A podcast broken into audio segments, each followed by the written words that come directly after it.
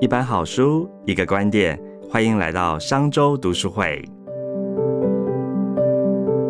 各位商周吧朋友，大家好，又来到我们商周读书会的说书时间了。今天要跟大家介绍的好书是一本管理好书，叫做《好主管不必是全才》。我们邀请到这本书的推荐人，也就是《经理人月刊》的总编辑齐立文，来麻烦立文来跟大家打声招呼吧。听众朋友好，盛总好，我是立文。是，其实立文哦，今天这本书哈，要告诉大家怎么朝一个好主管前进哦。因为我们可以看到职场上常常会有个状况啊，本来就是最强战力，是一个这个明星球员战将，自己怎么做呢？哦，业绩好，这个工作好，老板满意，然后因此被升上主管。但是当你成为主管之后啊，却发现哎，带不动人。业绩做不好，原本你单枪匹马来做的时候呢，样样棒，老板都很夸奖你。但是你要带团队之后，发现哇，这个带人要又要带薪，好，那要处理很多这个行政琐碎的事情，甚至像我们刚才在聊的嘛，你要教的是，哎，很多东西可能甚甚至你也不一定。哦，你也很擅长来做，所以简单来说，就是因为你胜任现职而升迁，但是升迁后却不是任。像立文你自己一路从这个编辑啊或采访编辑基层做起，那你现在是总编辑嘛，然后也是个高阶管理职，有什么心路历程呢？我相信跟这本书应该很符合。对，其实这本书啊有很多很多的故事，然后我觉得如果你是在组织里面当主管的人。我觉得你会在很多不同的故事里面看到自己的影子哦。那我觉得当主管，像刚刚盛中有讲，就是说你，比方说，呃，假设你是记者，你现在记者做的很好，对，你就被升上来什么采访主任啊，或者是一可能渐渐的什么副总编、总编这样做，但是。最常被讲的就是刚刚讲的这个，就是彼得原理嘛，就是你会被升迁。比方我一直升迁，如果我总编辑做的很烂，可能总编辑就会是我的最后一个职务，我就不会再往上了。所以，我们都会被升到一个就是再也升不上去的位置。那所以这个这个是一个职场上面的困境，就是说，所以你你想想看啊，如果所有的人都被一直是做得好就升迁，做得好就升迁，他总有一天会升迁到一个他不擅长的位置。那他在组织里面就很容易出现一个现象，就是同事们都在说我主管什么都不会。嗯，对。可是你有会一个，只会出一张嘴。对，没错。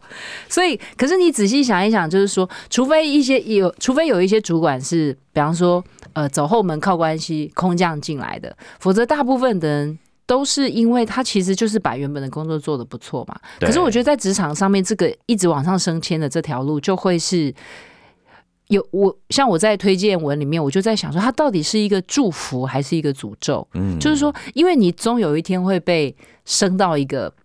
你爬不上去的位置，没错，那就困在那边。那你当然说哦，没关系啊，我最后以总编辑退休也不错，对不对？那这个还是听起来比较好的、比较漂亮的结局。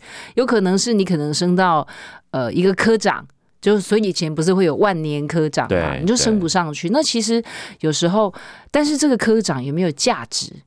对不对？他他可能不适合当科长，但他在当科员的时候，他可能在某个领域是很重要的，做的很好的。对，所以我会觉得说，就是这个这个书我在读的时候，我我也一直在思考这个事，就是说我也不可能每一件事情都会，而且我觉得我我现在觉得，也许不只是我的工作，我相信很多听众朋友的工作都面临一个这个状况，就是你不会的事情越来越多。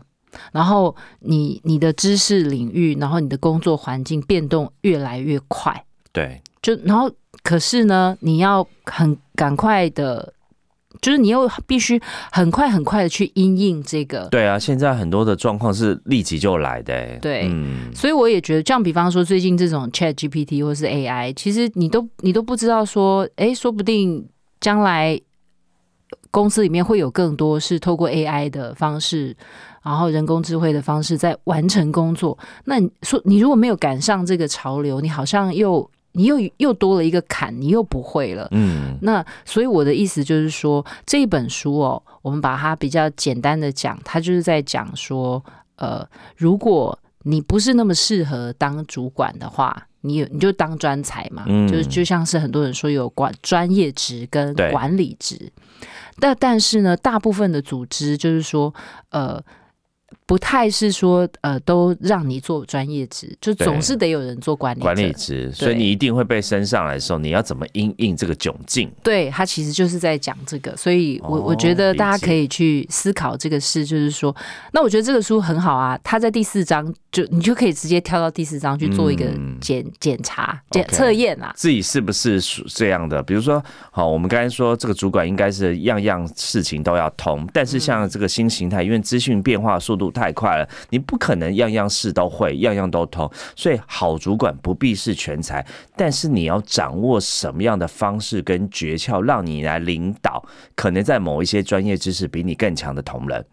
对不对？好，所以他讲的这个重点是，哎，其实这本书要分享的是领导重点原则哦。那所以我们刚才说，这个好主管不必是全才啊。作者在书里面把领导力分为两种，好，一种是专家型领导。好，就就待会可以请立文分享这个一型领导哈，就是一型领导，还有所谓的整合型领导 S 型领导这两种的差异性在哪里了？嗯，其实专才型领导他用的是 expert 这个字，就是专家，专家。然后整合他用的是 spanning。就是 span 就是跨度，就是所以你就可以想象它是跨领域。那你把它想在组织里面，就是跨领域、跨功能别、跨部门别。所以也许有一天，呃，盛宗在他的公司不断的高升，他可能就必须开始管理技术部门。对。财务部门对啊，如果要管到什么 IT 财哇，那个完完全都是我原本做行销都不懂的东西。对，然后那些呃做数据的人或做写程式的人就会说：“盛总，你把啥？你懂什么？”真的，我真的都不懂，那怎么办？对，所以所以就是说，呃，我觉得这个书就是在。讨论这两件事，那我先说一下这个专才哦。OK，专才，专才型的领导就是他，他书里面大概呃第一章就是在讲这个事。那这种专才其实是很很迷人的，嗯，就是说，比方说他里面讲的那个财务长，里面第一章讲的这个专才型的财务长，他说他根本凭直觉哦，他就可以看出一个收购案有问题哦，他的数字感很好。对，然后他他。对公司是可以有非常大的贡献的，嗯，所以我觉得就是说，这种专才其实是会做到很令人尊敬的。对他在这自己的专业领域非常的厉害。对啊，然后他他们的特质就是，甚至有时候，比方说你你想想看，你们公司有没有那种很会写程式的，或是很很懂数据、很懂技术，但是他有一点拍到顶，嗯，但是你就是觉得说哇，但是你只要带着专业的问题去问他，他就超厉害的。对，所以像这种人哦，他就是。他不一定要做管理职哦，因为他就是把他的专业职做好就可以。就我们刚才在前面讲，对对对，所以这是一种。那另外一种就是整合型的。那我想要在这个为什么呃，商业周刊出版把这本书取名叫《好主管不必是全才》哦，因为我们刚刚讲的这种专家型的领导，他比较像是专才。嗯，对。那我们讲的全才比较像是说，以前我们会觉得，其实我不知道大家的组织会不会这样，就是。呃，我我记得我很很多年前去采访一家公司，它是比较小，它现在股价很高哦，大概一两千块的那种。那时候你有买吗？我没有买，非常的好可惜。对，没有没有远见。他就跟我讲说，他们公司非常的精兵，然后他我我就印象很深刻。他说，我们公司没有一个人纯做管理职。啊，什么意思？非常精兵，但是没有一个人纯做。他的意思就是说，大家兼着做管理嘛。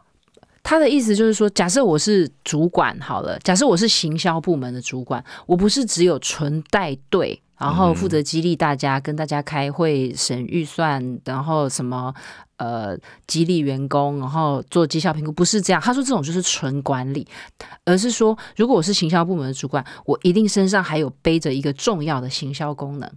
所以，如果我是投资部门的主管，我可能自己还要实际下去操作。哦，我不是只有真的，我们刚才前面讲出一张嘴，我要跟你一起胼手胝足一起工作。对，所以他其实这这个书就是在讲，在这个年代啊，因为每一个专业知识都变动的很快，包括财务或是法务，其实现在都说被 AI 很容易被取代嘛。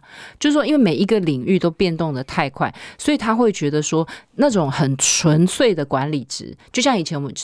呃，你不要你念一下 MBA，或者是上一下几个几个那种呃，看看财报课啊，一些经营管理的呃，可能几个理论，你就可以来当主管。他说，现在这个年代，因为是知识经济的时代，他说，因为每一个专业知识都很深。然后很难又变动的很快，所以呢，不太允许那种就是说你就是来做那种很纯粹的管理职。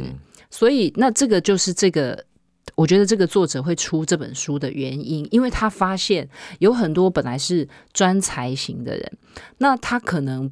不是选择，因为很多专才他不是，比方说我是数据专家，我不一定一直只想要做数据分析师哦，我也不是只想要带一个数据分析团队，他其实是有更高的，说不定他想要成为 CEO，嗯，他就是在讲这种人，就是说，那你当你是某一个领域的专长，可是你又很想要往上升迁，或者是你该怎么对，你要怎么办？那他就会希望说，他不再是过去那种，就是说，你你你什么都不会，但是你只会管理，他不会是这样。他认为将来的在组织里面的重要的领导人都必须是。呃，你自己也要有很强的专业知识，嗯，因为你这样同事才不会，你的部署才不会瞧不起你。对，就你不能什么都不会，但是呢，你一定会有你不会的事。比方说，我可能就不会数据，嗯，但是我必须学会跟数据。呃，分析师沟通，或者是我必须能够做出数据分析师不会的事情哦。那或者是我可以协助他的工作更顺畅。嗯，那大概就是这样子的工作。也就是说，未来的你想要在组织里面，或是在这个快速变动的时代里面，你要成为一个杰出的领导人，你应该要做到的就是说，你自己有一个很强的专业知识，对，同时。你要具备一些跨领域的知识，然后或者是沟通协调的能力。那这个就是这这本作这本书的作者在强调的这个整合型的，就是 spanning 的领导力。哦，所以从这个专业型要跨，如果你想要往上爬升更多，管理幅度更高，或者是这个呃做更多的这个管理职的话，其实你必须要进入到一个整合型领导。哦，可能就是你本身还是有个专业，但是你可能在表达能力、沟通能力、整合能力、跨部门的调度、哦同理心都非常的强，这样子哈。所以如果像我们刚才讲的，所以其实好主管不必是全才，但是你要有很强的整合能力的过程当中，其实书中有提到这个领导的三个基本面向哦，我自己觉得蛮受用的。包含是第一个，你要怎么增加价值。好，然后第二个是如何正确的完成工作，跟第三个如何与他人互动哦，其实非常的。简单但很精准哦，所以不管我们刚才在讲前面的这专家或整合型的领导啊，其实都要面对这三个这个基本面向的心态啊。那是不是可以请立文来讲一下？那我们怎么把握这个三个重点：增加价值、完成工作跟与他人互动呢？盛宗刚有提到，就是说其实有呃专才型的领导力，还有整合型的领导力哦。那作者在书里面他就想说。呃，不管你是专才型的或是整合型的，你都要有三种很基本的领导力。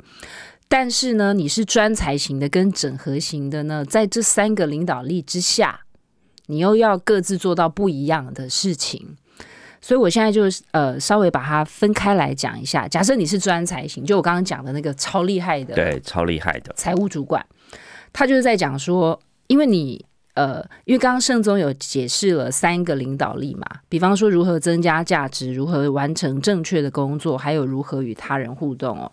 所以，比方说，假设你是一个很专才的，你决定在组织里面就走专业职。然后你就跟主管说，我没有想要带人，然后我就是要，甚至我只带财务团队，或者只带数据团队，只带技术团队。那像这样子的领导人，你应该要在团队里面怎么发挥你的能力哦？所以他第一个就是说增加价值，他的意思就是增加有形的价值，那个就是很明确，就是因为你有一个很强的专业嘛。然后再来就是说，你可以在你的团队里面哦，比方说我刚刚讲的那个财务这件事情。你可以确保，基本上公司不会做出任何有风险的财务的决策，对不对？像我刚刚讲的那个很厉害的财务主管，他说他其实是他其实是已经通过了那个呃预算的审核，但是他回家他老觉得哪里怪怪的，就是这个老觉得哪里怪怪。我觉得这个就是专家的那个专家的直觉，没错，就是说，然后就是他那个很厉害。那所以也就是说，呃，如果你是专家型的。呃，领导人，那你当然就是你要增加价值，就是你要会为组织管控品质啊，或者是控制风险这种。然后再来就是说，呃，你当然就是要能够贡献这个特定领域的知识啊，然后能够培培养专业的人才。那我觉得这个就是在增加价值的部分哦。然后还有就是说，你要把你的工作做好，呃，把呃每一件事情哦，就是说你其实是要能够呃。居中掌控啊，或是能够做出正确的判断，然后再来就是说，因为你是专业人士，所以你会有你专业的网络，所以其实我觉得这个搞不好也可以给很多呃管理者一些提醒，就是说，有的管理者会觉得说，尤其是那种专业型的人，他就会觉得说，啊，我就很厉害就好了。可是他有时候会希望，有时候团队成员也会希望说。哎，你是不是可以帮我引荐更多的资源或更厉害的人等等？所以他其实就是说，完成工作里面，也许呃，其实就把团队带得更好，然后可以提供他们更多的资源哦。然后再来就是说。呃，你要能够做出可能正确的决断，那这个决断的基础都来自于，因为你很专业，所以你的决策都是很有逻辑的、很合理的、很理理性，符合你这个这个专业的职责这样子。然后最重要的是，我想要提醒，就是当你是一个专家型的人才的时候，在第三个领导力，就是如何与人互动这个事情上面，我觉得这个是很多人会面临的问题。这个其实蛮难的。真的就是说，这就是我们常讲的，你会做事，但是你不会做人。这个是很多专业型的，尤其你想想看，你们公司的法务，我我对法务、财务，我对这些职业没有特别的偏见哦。我只是说，因为他们很专业，然后他们的。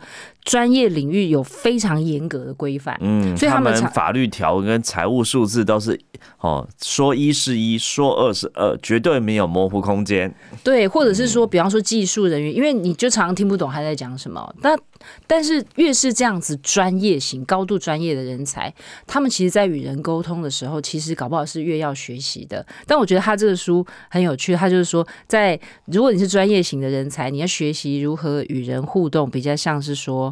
呃，我觉得大部分很简单啊，前面比较基本，就是说你要有能够完出色的完成工作嘛，然后你要可以有理性讨论啊，按事实说话。我觉得这个都是一定是专业型人才很可以做到的。但我觉得像他在书里面讲这个财务长，就是他就是很执着。比方说，也呃，比方说这个团队现在的氛围是说，来我们鼓励年轻人提案。然后我们，比方说，我们不是常会这样吗？脑力激荡，现在大家摆摆下你的批判，就是现在就是一个多元意见并存的时间。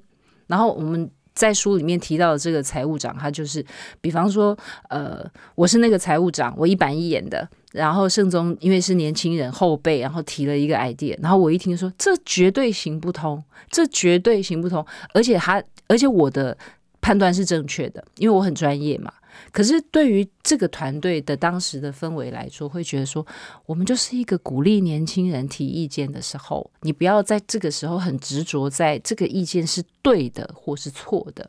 所以其实就是说，在这个专业型的领导人，他比较在沟通协调上面，有时候会讲，因为他很谨守他的专业的，他要放下他的专业成见，用一个比较开放的心态来面对。但是有一个也很有趣，就是说他就在讲，其实。因为这些人很专业，所以其实他们也有一个很可爱的面相，就是大家也可以包容他的古怪或坚持。嗯，因为他很专业嘛，所以我反而会觉得说，如果你是专业型的领导人，其实你就是呃，应该讲说，你就是想尽办法让你的专业是无敌的。嗯，对。那也许大家对于你是不是那么会？呃，做人啊，或是跟人亲近啊，或者是也许相对那个界限会稍微放放松一点。就你的这个专业比例可以把它放大，这样子。OK，那如果我想要从专业型跨升到整合型的，那如何在我们刚才讲的这三个面向增加价值，然后正确的完成工作，跟我与他人互动之间整合型的要怎么去面完成这三个面向呢？对，其实我觉得这个这个应该就是这本书全部的重点。因为专业型的领导人其实就是把他的专业做到无可挑剔，然后而且是公司很重要的人才。我觉得这个这个好像，我觉得大家比较容易想象。但是呢，这本书其实大概有九个、十个章节里面哦，大概有七八个章节都在处理这个，就是说你已经专业够厉害了嘛。我觉得这个也是蛮多上班族目前工作的现况嘛，就是你专业做的不错，往上升迁，但是你就突然卡住了。嗯。对，所以他他其实书里面有提到几个哦，我觉都是不同的例子，但是我我想说先讲我我想做一个对照，因为它里面有讲到一个女生，就是她原本就是一个非常专业的分析师，然后在房地产房或商务地产上面是很厉害的，但她一升上主管之后，带一个拉丁美洲的团队，整个就完全的卡住。嗯，她说她面临了几个问题。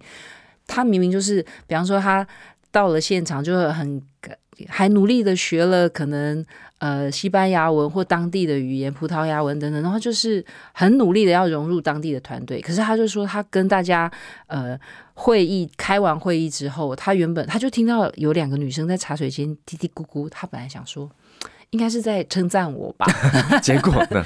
结果他们就说他是谁啊？他以为他是谁啊？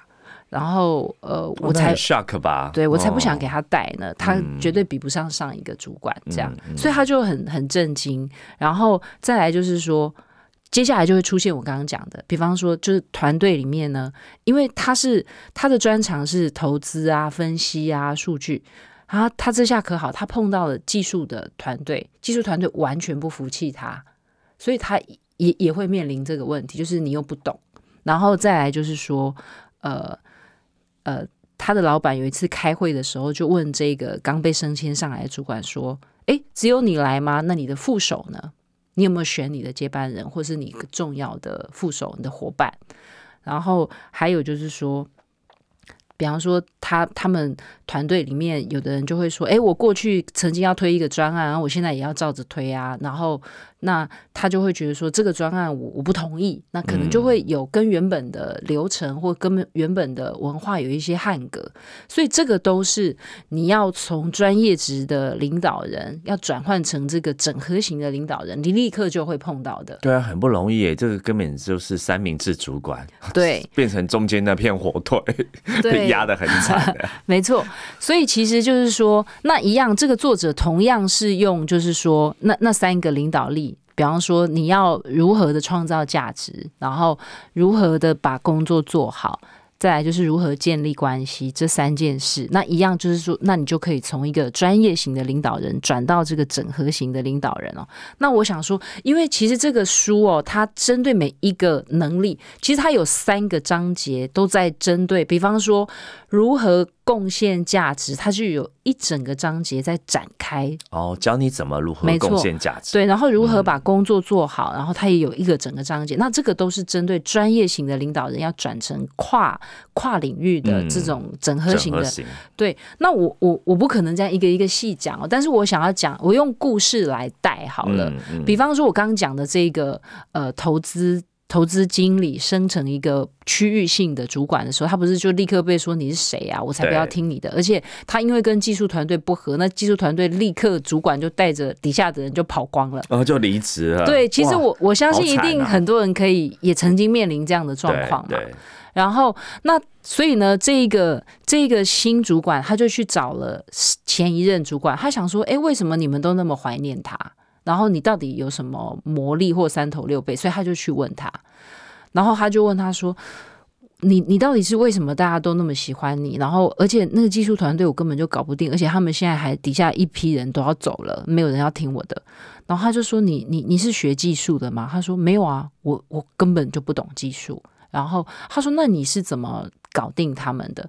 他就说：“他他的意思是说我有我会的东西。”所以我会的东西，我一定是要得到被尊重、也被信任的。但是我也有我不会的东西，所以他就说：“那你要怎么去处理你不会的东西？”我也觉得这个是呃，这个时代的领导者蛮重要的一个能力，就是你面对你不会的事。假设这个主管他是不会这种技术领域的知识，有两种可能性。他就是说他会安排一个时间。去跟这个技术团队的人协调跟沟通，那我就跟他们聊天。那这个聊天，你要让这个团队理解你为什么在这边，你并不是来找麻烦的。那这个聊的过程，他用的角度是这样，因为我是你的主管，所以呢，你一定理解，就是我必须知道你在做什么。对，那我我如果知道你在做什么，然后我也了解你做这些事情的意义，那我就有可能在组织里面内部或外部或跨部门，我帮你找资源，帮你做协调，我来协助你。对，甚至就是说，呃，比方说他也有里面有提到另外一个例子，是一个财务部门的，他本来是客服主管，他去带财务团队，他就说。那些财务的人根本就觉得你客服你怎么会懂财务？他他就跟财务主管跟那些财务团队讲的很明白，就是说你们一定很，因为我要代表你们在主管会议里面开会。那如果你们都不协助我，我呈现出来我带的财务团队就是一个非常不专业的财务团队。那你们想要呈现是你们是很棒的财务团队，还是你们是很差的财务团队？嗯，对。他用一个更高格局的角度来提醒大家，没错。所以我的意思就是说，面对你不会的领域，你一定不会就不会就承认，然后你去理，你去告诉他说，为什么我需要理解你？那为什么你需要协助我来理解这个领域？那我觉得这样子某种程度上，呃，自己在面对自己很陌生的知识领域的时候。呃，我我觉得会是一个比较好的沟通方式。然后我觉得这个真的第一步就是很重要的心法是主管要先破自己的心魔。没错，没错，因为你都会觉得我什么都没错。对，尤其是你新上任，你就想啊，我一定要威震住他们。好，我要告诉他们我很厉害，他们才会服我。好哇，要你这个一上台，马上承认自己不足。嗯，的确是要先破自己的心魔。好。对啊，其实我觉得就是说，在这个主管在整个带领自己的团队的过程里面，因为我们刚刚讲嘛，一个是你要贡献你的价值嘛，比方说你是客服主管，你的价值可能对财务团队的那他要他根本没有感受到你的价值，所以你就要创造你的价值。像我刚刚讲的这个客服主管来带这个财务团队，他就发现说，呃。他创造价值的方式，我我自己觉得也是蛮好的。他比方说，他说，呃，有一次呢，业务团队就来跟财务团队要非常繁复的数字跟分析，然后呢，他说那个就是要出非常多的报表，那对财务团队就是很费力。然后吃力不讨好，然后很累，又一直加班。但是呢，其实大家都知道嘛，我们要看的不是那个很繁复的财报，我要的是你分析了这些数据之后，你最后给我一个洞察，可以引导我的决策嘛。所以我们都知道那个结果是更重要的。可是因为那个过程很很恼人，所以这个客服主管他就他就说：哇，我终于找到一个破口，我可以。协助这个团队，我不是在财务专业协助他们，我是去告诉他们说，你们现在最苦恼的是什么？然后，那我们来厘清，就是说，业务团队要的是业务的洞察，数字的洞察，那我们怎么样可以？减掉这个繁琐的部分，最终我们得出的是这个有意义的、有用的洞察。所以他就说，他其实找到了这个破口，满足了业务团队的需求，然后同时也让财务团队不用花那么多的心力做那么多的报表。嗯，也许可能以前要做三十页的报表，但是对业务团队说，你给我这个干嘛？我只是要一个意见。所以他可能做了这样子的沟通协调整合之后，然后诶，大家就发现说，哦，原来你作为一个主管的价值未必是真的跳下来帮我。算，但是呢，你可以让我知，让我的工作减轻，而且让我最终，因为我提出有意义的洞察，其实我这个财务团队在组织里面的能见度或者是表现也更好。所以我觉得，呃，这个书哦，就是说，它因为它有很多的故事，然后它针对每一个环节要做什么事情都有很多建议，所以这个书大概你要看，也许你。你搞不好不同时期看，或者是你可能反复的看，你就会找到你自己。呃，在面对不同工作困境的时候的一些对策，我觉得是会还蛮有。在这个书中的故事案例找到自己的影子，这样子。那我觉得其实像刚刚丽文说的哈，有一这书中讲的三个面向真的蛮重点哦，就是如何增加价值，如何正确的完成工作，如何的与他人互动，也是书三个重要的宗旨哦。那最后我想请教丽文，那我该怎么认清自己是属于哪一种类型呢？是这个专业还是这个整合型的领导者？对，其实他我刚刚有一开始有提到，就是他在书里的 第四章是有一个测验哦。我觉得那个测验也蛮鼓励大家去做的，但是我觉得要做那个测验是蛮好的，因为我我自己隐隐约约也会觉得，就是说现在呃。不同的世代，其实很多人他对职涯的追求，他甚至有时候根本不一定想在组织里面工作。真的，现在好多人不只是说像你刚才讲的，不一定想工作在组织内，好很多斜杠，甚至他也觉得，哎，不一定要当主管。而且很多年轻人，他觉得，哎，我这样就很稳定就好了，我不要承担更多责任。对啊，因为我有时候都觉得做做主管或者是当主管，其实也。没有太轻松嘛？对，也不一定好啦，真的就是看个人的选择。嗯，对，所以他其实这个书啊，有有一有一个章节，就是让大家可以去做测试。其实像大家很喜欢做人格测验，我觉得这种都都可以。就是说，你去了解你自己，因为他那个，你其实从他的问题，你大概就可以知道。比方说，他有一些问题是。你对于细节的掌控度，嗯，对，那你就知道，如果你对于细节的掌控度是要求到非常高的人，你就知道你大概不太会是适合做整合型领导的人。哦，因为专业型的领导他就是比较需要去追求细致，对。那如果你比方说你是喜欢这种跨部门协调沟通，你的个性是比较开放多元的，我我觉得在这个里面你自己都可以慢慢的去理解。但是我讲的这个都是比较直接的问题哦，有的时候是比较间接的。那我觉得就是可以你自己去最后做一个分数统整出来。那我觉得做这个测验的目的反倒不是除了好玩之外，我觉得比较重要的是说，其实我也想要颠覆那个。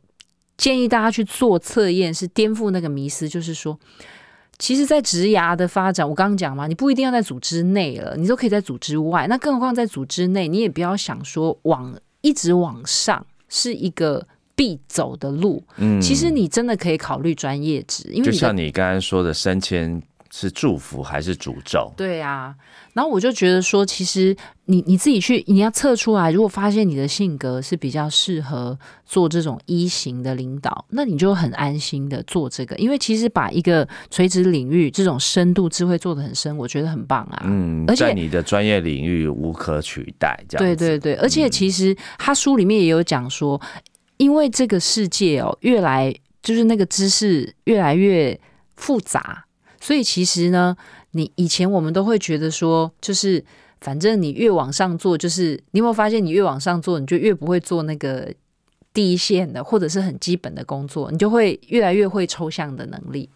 那但是他说，现在的时代比较不是这样，现在的时代就是说，你你越往上做，其实你如果是一个 AI 专家。你现在的 AI 跟十年前的 AI 是不一样的，所以呢，你你你要是一个垂直领域的的专家，说不定你还有机会变成像 OpenAI 这样的的老板，就是说，因为他自己就非常懂，所以这种专家型的领导人，说不定他也有机会在一个垂直领域成为一个很棒的经营者，因为他就是那个领域的权威。因为分工的专业知识越来越细，越来越难。对，嗯，所以其实就是说，你把你的垂直专业做得很好，并不是说你只能当一个专业职，其实你也有机会在你的垂直领域成为一个很棒的经营者。所以我觉得这是完全不同的路。那但是你如果要这种比较是跨领域的，因为它为什么叫整 spanning，就是因为你必须跨很多的领域，然后要可以带领或是激励比你还懂的人。我觉得我看这个书比较大的体会是这个，就是我们越来越常要去带领比我还会的人，比我还懂的人，然后我必须很谦虚的面对我有越来越多的不会。那我如何把我的呃我会的东西跟别人会的东西整合在一起，然后变成。呃，为组织创造更多的价值，我觉得这个大概在在这个年代是最重要的事情。也就是一加一要大于二这样子哈。嗯，谢谢丽文今天哦为大家介绍这么实用的好书，好主管不必是全才哦。也谢谢各位听众的收听，祝福大家都能够靠特定的专业哦成为胜出的专家，进阶为懂加分和借力的人才的整合者哦。不要让自己从人才变庸才，这样子哦。OK，好。那如果是使用 Apple Podcast 收听的朋友呢，也欢迎到评论区留下五星好评跟您的感想。我们下次见，谢谢丽文，谢谢。